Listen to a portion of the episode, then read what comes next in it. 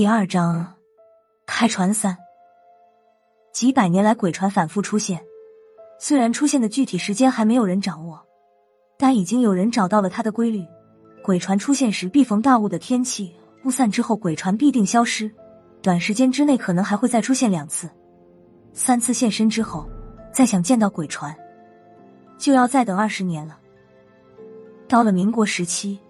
宗教事务处理委员会突然对这艘鬼船异常感兴趣，而且差一点就解开了鬼船的秘密。他们集结了上百艘大小船只来堵截鬼船，可惜那一年鬼船只现身了一次，而且时间极短。发现鬼船的时候，部署堵截已经来不及了，只能眼睁睁的看着鬼船消失在浓雾里面。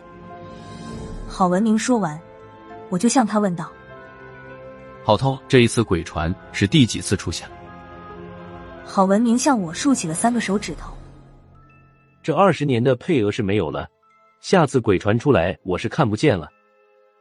不是我说，想知道里面装的是什么，就靠你们了。孙胖子突然笑了一声，说道：“郝头，你放心好了。要是二十年后我们真的解开了鬼船的秘密，肯定会在给你上坟烧纸的时候念叨给你听的。”郝文明眼角的肌肉颤了几下，咬牙说道：“孙胖子，现在我把你扔海里，你变了鬼再给我托个梦，一样能告诉我船里面到底是什么东西。”孙胖子脸上的笑容不减，说道：“郝头，不是我说，我做鬼说的话，你也敢信吗？”鬼船的事情看来已经没戏了，高亮也没有心情继续留在海上晒太阳。他和萧和尚商量了一会儿，把所有民调局的人召集到一个大船舱里开会。我和孙胖子混在人堆里，这样的会议我们俩是插不上嘴的，只有旁听的份儿。几天不见，高亮的脸上已经显出了疲态。这也难怪，六十好几的人了，在海上风吹日晒的，脸色已经变得蜡黄。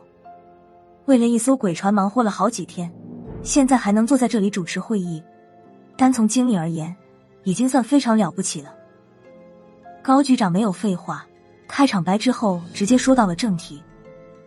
今天晚上正和鬼船再次出现，可惜我们还是没有把握住时机，又和他擦肩而过了。说到这儿，高局长环视了众人一眼，顿了一下，继续说道：“按照他几百年来出现的规律来看。”鬼船下次出现的时间应该是二十年后的事情了。从某些角度来看，这也算是个好消息。我们这次的任务可以暂时结束了。下面调查员听了，几乎都是暗暗的长出了一口气。高亮又说道：“老规矩，留下几个人善后，剩下的回局里。”说着。他的目光在几个调查主任的脸上扫了一圈，最后停在了郝主任的身上，说道：“郝文明，风水轮流转，这次辛苦你们一试吧。”高胖子此言一出，自郝文明以下，我孙胖子和破军都是一愣。以前类似这样善后的事情，都是二世和四世的调查员来做的，极少有交给我们一世的先例。所谓善后。就是事件处理完毕之后，现场留下几个人，将民调局经手处理的痕迹清除掉。一般是由事件的经手人负责处理善后。现在高亮安排我们一事来负责，不知道他的葫芦里面卖的什么药。民调局现在没我的事，我也留下来帮忙善后。高亮身边的萧和尚说道。高局长看了他一眼，点了点头，算是默认了。又来了一个凑热闹的。萧和尚已经在海上漂了好几天了，他还没有漂够。不过看他的脸色红扑扑的，完全没有高亮的那种疲态。我开始怀疑了，他这几天的海上生活是怎么过的，还能越过越滋润？安排好之后，高亮便宣布散会，他留下了几位主任继续开小会，剩下的调查员或是回到自己的船舱休息，或是几个关系不错的。